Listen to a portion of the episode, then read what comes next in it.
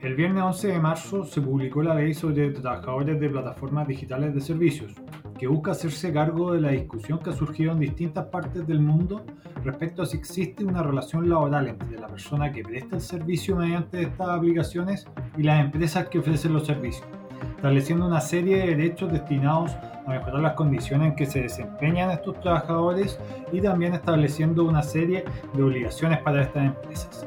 Soy Sebastián Krebs y para estar informado sobre la ley de trabajadores de plataformas digitales de servicios, All You Need is Law. Bienvenidos al podcast de Gariola. Hoy conversaremos con María Jesús Rodríguez, asociada de nuestro grupo laboral. Hola María Jesús. Hola Sebastián.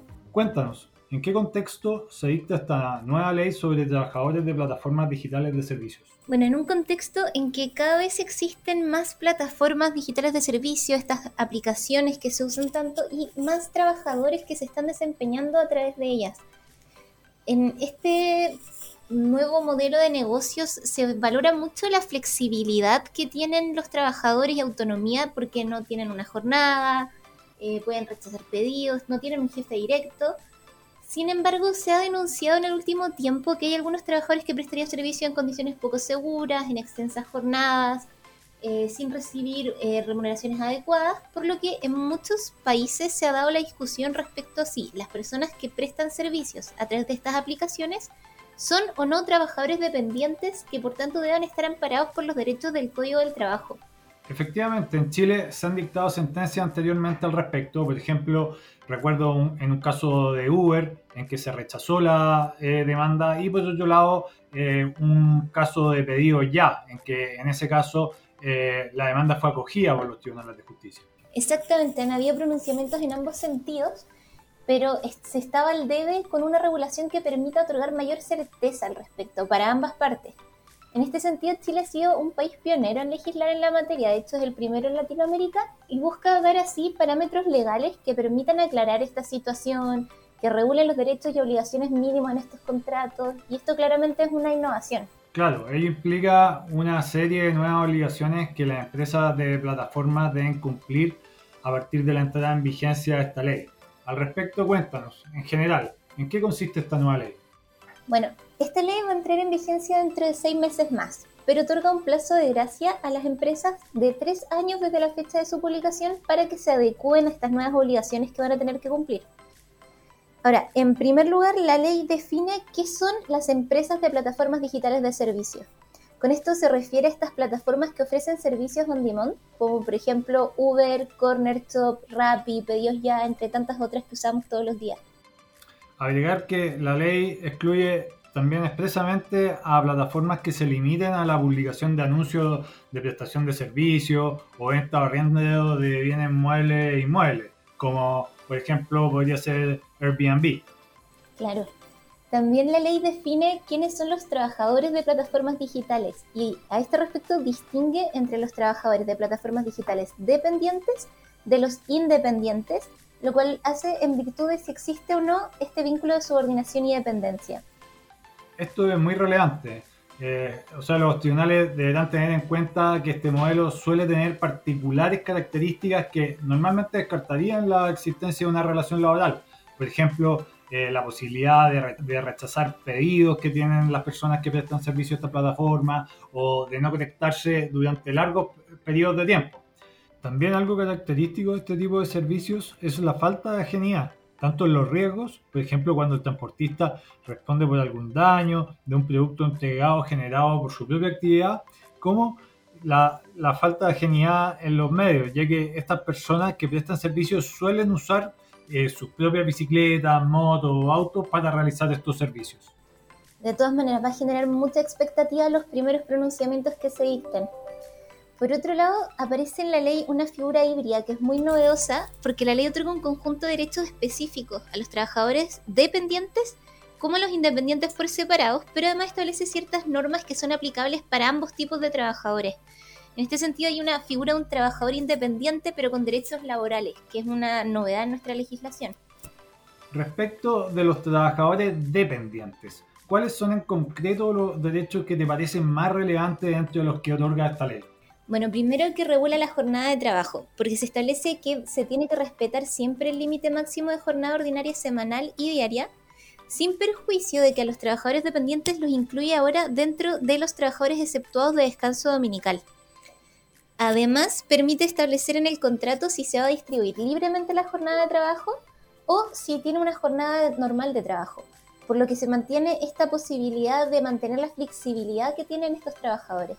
Al respecto, destacar que las empresas de plataformas digitales de servicio tendrán una nueva obligación, implementar a su costo un mecanismo fidedigno de registro de jornada de los trabajadores de plataformas digitales que cumpla ¿no es cierto? con los requisitos eh, legales que existen para estos registros. ¿Qué otros derechos relevantes regula esta ley respecto a los trabajadores dependientes? Otro derecho relevante sería el tema de la remuneración. Esta se puede pactar conforme a las reglas generales o en razón de los servicios efectivamente prestados. Ahora, si la remuneración es por hora efectivamente trabajada, se establece que no puede ser inferior a la proporción del ingreso mínimo mensual que establece la ley, incrementado en un 20%, que busca compensar estos periodos de jornada pasiva que suelen tener estos trabajadores en que no reciben pedidos.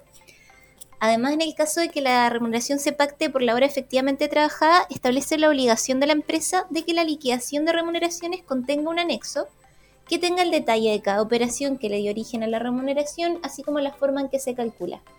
Esta ley también incluye una regulación similar respecto a los honorarios de los trabajadores independientes.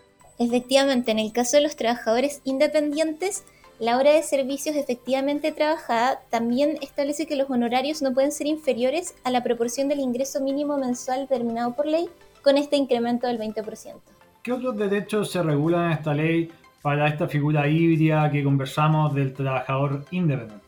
Bueno, se establecen algunas estipulaciones mínimas de su contrato de prestación de servicios, como por ejemplo establecer los criterios que, que fijan la zona geográfica en que debe prestar servicios. Se regula el término del contrato, establece la protección de sus derechos fundamentales, ya que les hace aplicable el procedimiento de tutela laboral. También establece expresamente que tienen acceso al sistema de seguridad social, cotizando según resulta aplicable, y regula el derecho a desconexión, porque la empresa de plataformas digitales de servicios tiene la obligación de resguardar el cumplimiento de un tiempo mínimo de desconexión del trabajador, que tiene que ser de 12 horas dentro de una jornada de 24 horas.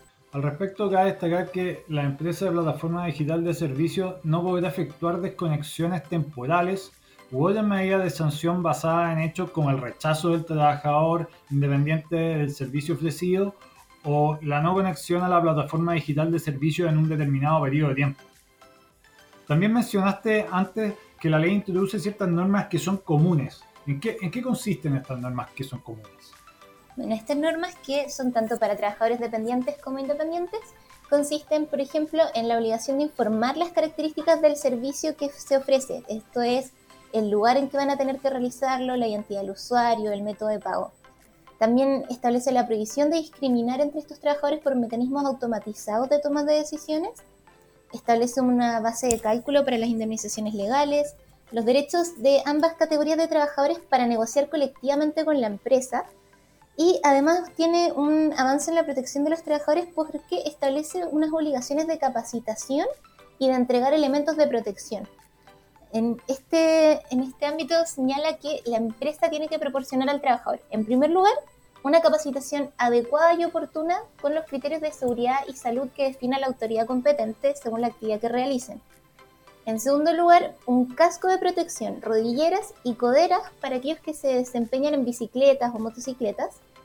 Y en tercer lugar, un seguro de daños que asegure los bienes personales del trabajador eh, que puedan verse afectados durante la prestación del servicio, que tenga una cobertura mínima anual de 50 unidades de fomento. Acá la ley establece expresamente que el cumplimiento de tales obligaciones no constituirá un indicio para considerar la existencia de un vínculo de subordinación y dependencia. Sí, eso es muy innovador también, como en general hemos conversado respecto a esta ley, sobre todo con la figura híbrida del trabajador independiente. ¿Tú qué opinas al respecto en base a lo que hemos conversado? Bueno, yo creo que claramente seguirá habiendo casos que se judicialicen, en que un tribunal deberá determinar si existe o no una relación laboral, cuando en la práctica se encuentre disputado si existió un vínculo de subordinación y dependencia.